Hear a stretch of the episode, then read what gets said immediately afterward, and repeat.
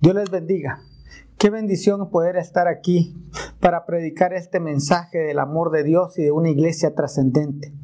Yo quiero agradecer a la pastoral, al hermano Leonel, por la invitación, por, para estar en este servicio y es un hermoso privilegio para mí, de verdad, la el mensaje, es un, es un privilegio que el Señor nos da.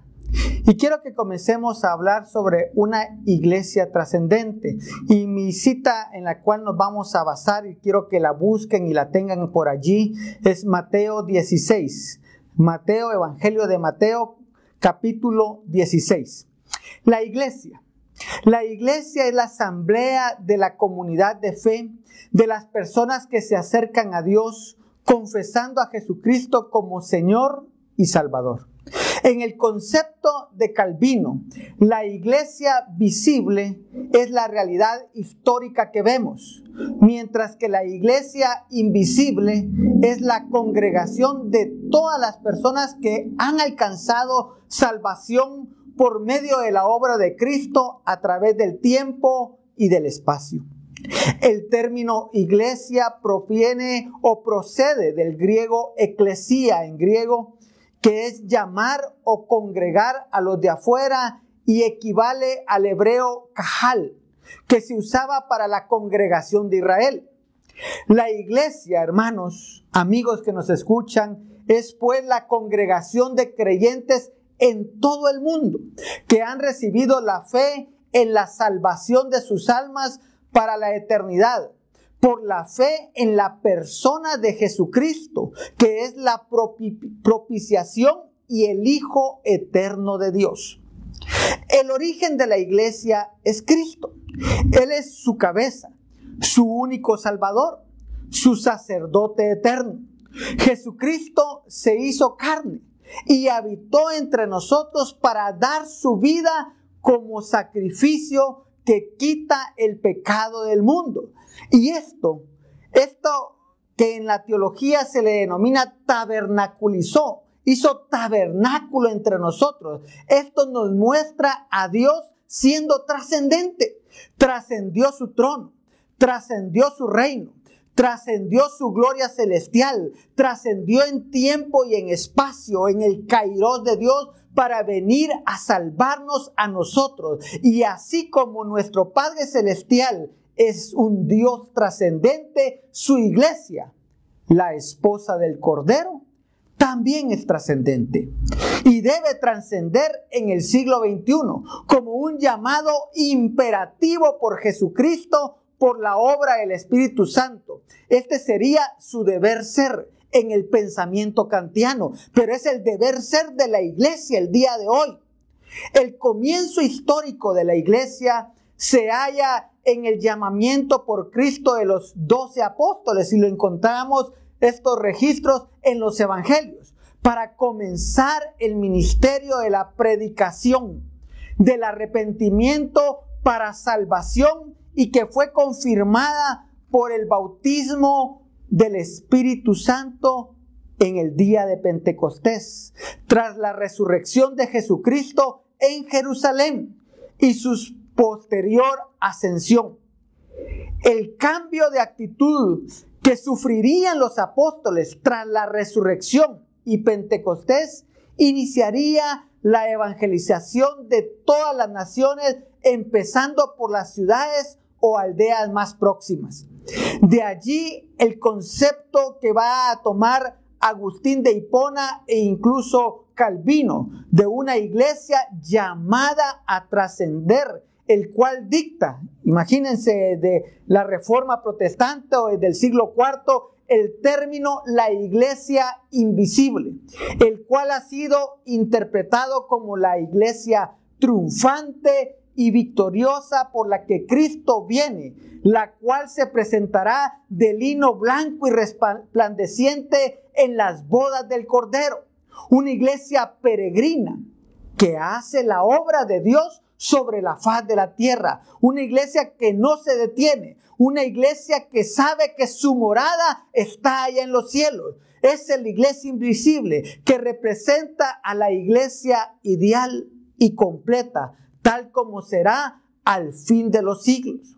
a la iglesia de todos los países y de todos los lugares que el hombre posiblemente no ve, pero que Dios sí conoce y que conoce el corazón de sus hijos. Es una iglesia militante, ya que trabaja en la obra de Dios y por lo tanto es trascendente, no está dormida, no está acomodada. La iglesia sale a predicar, a proclamar, a bendecir, a hacer su voz de anuncio y de denuncia. De allí, posteriormente, derivará el término iglesia misional el cual surgió como una conclusión de la labor teológica del el famoso Karl Barth. Así es como el Dios Trino tiene una misión. Él también ha dado a su pueblo una misión trascendente. Y Pablo dice en 2 de Corintios 5:20, por tanto dice, somos embajadores de Cristo como si Dios rogara por medio de nosotros. Imagínense qué responsabilidad, qué trascendencia la que tiene como ordenanza la iglesia el que nosotros, el que cada uno de nosotros seamos embajadores del rey de reyes y señor de señores. Así que una iglesia trascendente es una embajada local de la misión de Dios. No me refiero a la institución, ni al edificio, ni al servicio, sino que me refiero a la comunidad de personas redimidas por Dios. Ellos son los que forman una embajada local. Nosotros formamos esa embajada de la misión de nuestro Señor que proclama, que enseña, que evangeliza, que trasciende a su comunidad como con el testimonio, el servicio y el amor. Y quiero que vayamos a la cita de Mateo capítulo 16, versículo 18. Y yo también te digo que tú eres Pedro y sobre esta roca edificaré mi iglesia. Miren qué importante esto. Y las puertas del Hades no prevalecerán contra ella. Y a ti te daré las llaves del reino de los cielos. Y todo lo que atares en la tierra será atado en los cielos. Y todo lo que desatares en la tierra será desatado en los cielos. Entonces mandó a sus discípulos que a nadie dijesen que él era Jesús el Cristo. Esta cita que ha sido de mucha controversia entre el mismo, el mismo cristianismo, es una cita que nos ilustra que en el griego original Jesús es trascendente. Y es tan trascendente que Él es la roca. Él, la palabra que utiliza es Petrus tou Petra, que significa tú eres un piedrín de esta gran roca que soy yo y esa roca es Cristo. La iglesia trasciende porque está edificada sobre la roca eterna que es Cristo Jesús. Jesucristo es el cimiento de la iglesia, la piedra angular, la piedra que los edificadores desecharon, pero que hoy es el fundamento de nuestra fe, el fundamento de la salvación, el fundamento de la iglesia, el camino a la eternidad la iglesia trasciende porque tiene autoridad delegada por Dios. Y la palabra que se utiliza en griego es exousia.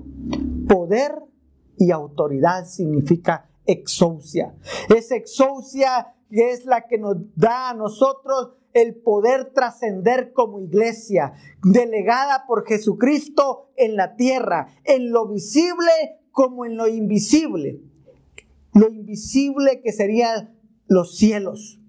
Uranos es la palabra griega también para ello, en los aires, para atar y desatar aún a las mismas potestades visibles e invisibles, nuevamente. Tanto macroscópico, si lo queremos traducir a nuestros lenguajes, tanto macroscópico como microscópico. Dios tiene poder y bajo esa autoridad la iglesia actúa hoy. Yo puedo ver Usted puede ver, podemos ver a Dios actuando a través de la oración de muchos creyentes en el cosmos, en el universo entero, con un telescopio espacial como lo hace diminutamente lo invisible con un microscopio molecular. Jesucristo es el Señor. Y eso es lo que también ratifica el Evangelio de Juan en el capítulo 1, el que sostiene todas las cosas. La iglesia trasciende porque tiene además de la exousia el dunamis de Dios, la dinamita de Dios, dada por el poder del Espíritu Santo a sus hijos, quienes los, los capacita por medio de dones, talentos, habilidades con los cuales nos ha capacitado para a todos para hacer la misión de Dios. Así es como podemos ver a los apóstoles y a los creyentes predicando por todo el imperio romano. Luego de Pentecostés vemos a un apóstol Pedro que trasciende con el mensaje convirtiéndose en su primer mensaje tres mil, luego cinco mil, luego de recibir el poder de Pentecostés en su vida, al Espíritu Santo, tal como lo refiere el libro de Hechos, capítulo 1. Y quiero que me acompañen en la cita del versículo 4 y 5 que dice, y estando juntos les mandó que no se fueran de Jerusalén, sino que esperasen la promesa del Padre, la cual les dijo, oísteis de mí.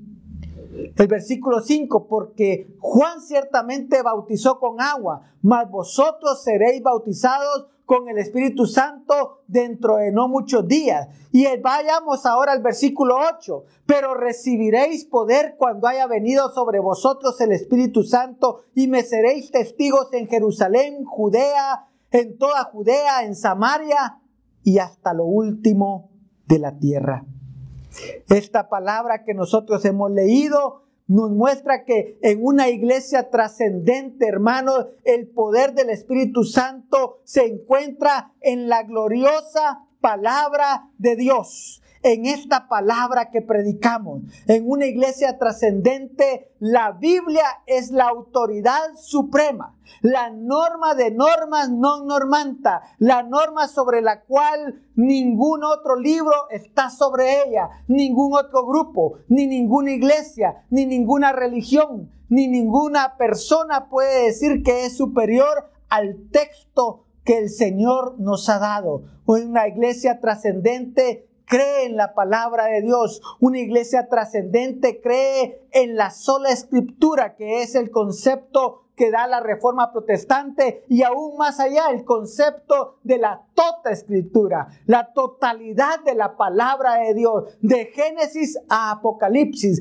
Esta es la palabra de Dios. La palabra de Dios es la autoridad y la regla para la fe y la práctica de la iglesia que se encuentra con la cultura, se encuentra con la sociedad e influencia de diferentes formas sociales, eclesiales e históricas, las cuales deben impactar la manera en que explicamos y encarnamos el mensaje de la Biblia en nuestra comunidad. Por eso es que debemos de ser trascendentes. En una iglesia trascendente, cada creyente se involucra en el servicio de Dios, en el servicio de la obra. La misión que Dios ha dado a su iglesia, se la ha dado a toda su iglesia, no solo a los pastores o a líderes. Cristo dio la gran comisión a sus discípulos. A veces nos hemos acostumbrado a llevar gente a la iglesia para que el pastor les pueda explicar su pecado y el evangelio, porque para nosotros es algo vergonzoso tener que hacer eso, ya que no queremos que la dinámica de nuestra relación con esas personas cambie o porque no sabemos cómo explicar el Evangelio. Pero una iglesia trascendente toma la postura de que cada cristiano es un evangelista. Donde sea que se encuentre, Dios lo ha colocado allí para ser un verdadero amigo de las personas amándolas, sirviéndoles y sacrificándose por ellas, con el fin de ser un testigo del Evangelio de Dios. Y esto es tarea de todos los cristianos. En una iglesia trascendente, la comunidad demuestra el reino de Dios. Y demostrar el reino de Dios, hermanos, significa que vivimos el reino, que presentamos al reino de Dios el día de hoy, que le acercamos al perdido el poder de la salvación que se encuentra sola y exclusivamente en Cristo Jesús. Cuando los cristianos viven conforme a la Biblia, ellos encontrarán su gozo, su satisfacción y su esperanza en Cristo y alcanzarán a otros. Una iglesia trascendente no es una moda o un simple estilo de iglesia. Este concepto nace de una convicción de qué es la iglesia. ¿Quiénes somos iglesia? ¿Y para qué existe la iglesia? Imagínese estos tres puntitos. ¿Quiénes somos iglesia? ¿Qué es la iglesia? ¿Y para qué existe la iglesia? Tiene que ver con identidad. Tiene que ver con visión. Tiene que ver con la misión de la iglesia. Y por último, una iglesia trascendente vive en el poder del Evangelio. Esto significa que todo lugar en donde se anuncia el Evangelio es tocado por el poder de Dios. Toda persona que oiga el Evangelio será quebrantada por la presencia de Dios. Que los enfermos a quienes se les anuncia el Evangelio pueden ser sanados, restaurados y perdonados por el poder de Dios, porque eso es lo que hace Dios. Una iglesia trascendente convierte una ocasión ordinaria en un evento extraordinario porque manifiesta la presencia de Dios como lo manifiesta el libro de Hechos, donde dice que la gente se convertía, los enfermos eran sanados, la opresión del diablo era abolida, la iglesia causaba un impacto tremendo en donde quiera que se paraba a anunciar el Evangelio. ¿Cómo podía el anuncio del mensaje de un Jesús crucificado transformar de manera tan notable la vida de aquellos que le atendían. No había duda, Jesús había resucitado y el poder del Padre que resucitó a Jesucristo era el poder que saturaba, el poder que bendecía, que adornaba y daba vida al anuncio de las buenas nuevas de salvación en Jesucristo. Nuestro hermano Leonel decía, la iglesia ha sido empoderada por nuestro Señor Jesucristo, dado que el Espíritu Santo vino a hacer presencia en la vida de cada creyente. Cristo vive y su evangelio está lleno de la vida que solo produce el poder de Dios. El oír el evangelio era un encuentro con el Cristo del Evangelio, con el Cristo de la gloria, con el Cordero pospascual. ¿Cómo puede la iglesia entonces trascender en el siglo primero como en el siglo XXI? Imagínense qué diferencia de tiempo y espacio. La iglesia es trascendente en el poder del Espíritu Santo. Jesús prometió que las señales acompañarían a los que creyeran. No dijo a los que tuvieran una teología perfecta. No dijo a los que tuvieran una liturgia especial. No dijo que iba a ser para los más bonitos, sino a los que creyeran.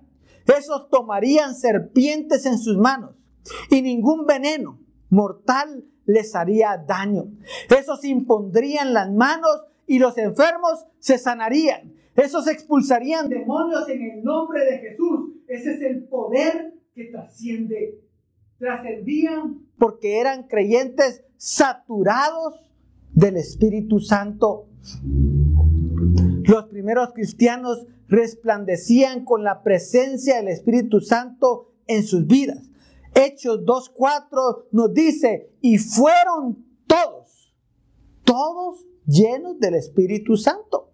No dice algunos, sino todos llenos del Espíritu Santo. Y hablaban con denuedo la palabra de Dios. Esta era la clave y la promesa que no fue solo para los apóstoles, ni solamente para los pastores o los líderes de ese tiempo. Esta promesa, hermanos, era y está vigente el día de hoy. Era y sigue siendo para toda la iglesia que quiera predicar el Evangelio, para toda iglesia que quiera trascender y ser testigo de Jesucristo, para toda iglesia que reconozca la necesidad de alcanzar al mundo entero para Cristo. La calidad y la veracidad de nuestro cristianismo radica en vidas llenas del poder del Espíritu Santo que obedece su palabra. Y esto está vigente ahora para nosotros en el siglo XXI, no solo en el siglo I.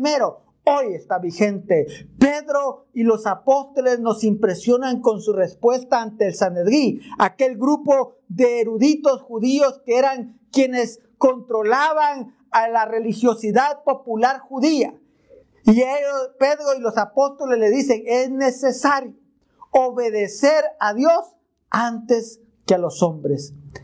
El creyente debe estar convencido de esta verdad si quiere vivir en el poder trascendente del Evangelio, ya que nadie que no obedece a Dios puede ser llenado con su espíritu. Dios quiere llenar su corazón. Dios quiere cambiar su vida. Dios quiere que usted trascienda más allá de lo que ha sido llamado o de lo que hoy día puede usted ver en su vida. Dios quiere hacer maravillas en usted. El mismo Pedro nos enseña esto en Hechos 5:32 donde dice, y nosotros somos testigos suyos de estas cosas, y también el Espíritu Santo, el cual ha dado Dios a los que le obedecen. Los creyentes trascendentes están dispuestos a pagar el precio de ser testigos del Evangelio. Por supuesto, no será fácil. No es, no es fácil mantener la paz en medio del conflicto. No es fácil mantener la calma cuando hay un mundo en crisis, pero el Señor ha prometido estar con nosotros todos los días hasta el fin del mundo. El Señor es el que ha empoderado a esa iglesia y nos ha enviado a hacer la obra y eso lo dicen al final de todos sus evangelios. Hermano, usted no está solo para hacer la obra, usted no está solo para trascender. Hay algo que es muy especial en el, cristiano, en el cristiano, es el Espíritu Santo. La tercera persona de la Trinidad está con usted en este momento. Y yo concluyo. Una iglesia trascendente vive en el poder del Espíritu Santo.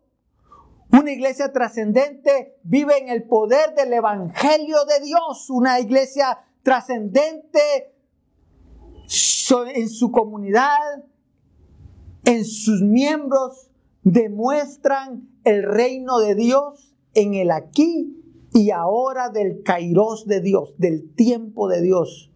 En una iglesia trascendente, cada creyente se involucra en el servicio de Dios. Todos trabajamos, todos hacemos.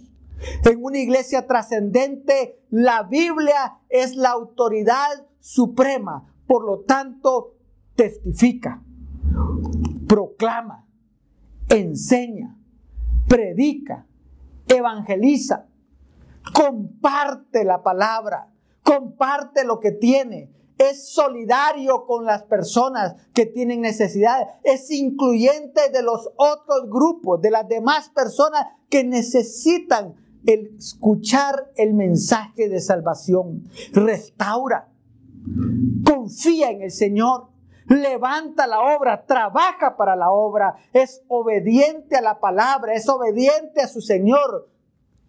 Toma su cruz y sigue a su maestro. Pagan el precio con la esperanza en Jesús, pues saben que reinarán con Él y por lo tanto no hay temor. Así es de que usted que me escucha, donde se encuentre en el trabajo, en donde se encuentre en su casa, si se encuentra en cualquier lugar, hermano, hay poder en Cristo Jesús hoy.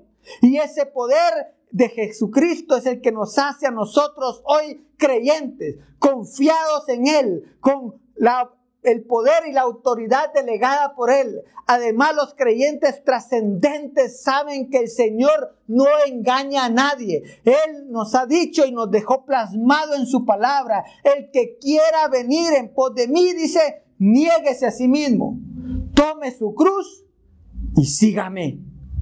En el mundo tendremos aflicción, tendréis aflicción, pero confiad, dice, yo he vencido al mundo y Él es el que está con nosotros. El que ha vencido al mundo es el que nos ha empoderado el día de hoy. El que ha vencido al mundo es el que vino a ser morada en nosotros. El que ha vencido al mundo es el que nos manda el día de hoy a que trascendamos. El Dios de los ejércitos es el que pelea la batalla por nosotros. Por eso Pablo enfatiza categóricamente a, los, a la iglesia de Galacia a los Gálatas en el capítulo 2, versículo 20 dice, con Cristo estoy juntamente crucificado y ya no vivo yo, mas vive Cristo en mí y lo que ahora vivo, lo vivo en la carne, lo que ahora vivo en la carne, lo vivo en la fe del Hijo de Dios, el cual me amó y se entregó a sí mismo por mí. Para nosotros, el vivir es Cristo. Y el morir, ganancia es. ¿Cómo está su vida hoy? Si el Señor viniera este día, ¿se iría con Él? ¿Es usted parte de la iglesia invisible, victoriosa y triunfante? peregrina sobre la faz de la tierra por la que Cristo vendrá un día? ¿Es su vida en el Señor Jesucristo trascendente? Pablo expresa porque no me avergüenzo del Evangelio, porque es poder de Dios para salvación a todo aquel que cree. Y esto, hermanos, nos hace saber que la iglesia y que cada creyente va a trascender porque sabemos y creemos que el gran yo soy que se le presentó a Moisés en aquella zarza ardiente que se presenta en el Antiguo Testamento ante el pueblo de Israel, que se presenta ante los profetas en el, en, en el Antiguo Testamento, es que está aquí, está allí con usted ahora para hacerlo trascender, para llenarle. Él es el que le dice a usted, yo soy tu restaurador, yo soy tu sanador, yo soy tu libertador, yo soy tu proveedor. No temas porque yo soy tu protector, yo soy el que está a tu lado, yo soy el que te guarda, yo soy el que te cuida, yo soy el que te da tu provisión y no faltará nada, yo soy tu fortaleza, yo soy tu guía, yo soy tu vivificador, yo soy tu seguridad en este momento. No tienes por qué temer porque yo estoy al lado tuyo. Yo soy el que te llena, yo soy el que te unge con poder, yo soy el que te envía a trabajar en mi obra. Yo soy el que está contigo en todo momento. No temas. ¿Quiere vivir usted en el poder trascendente del Evangelio?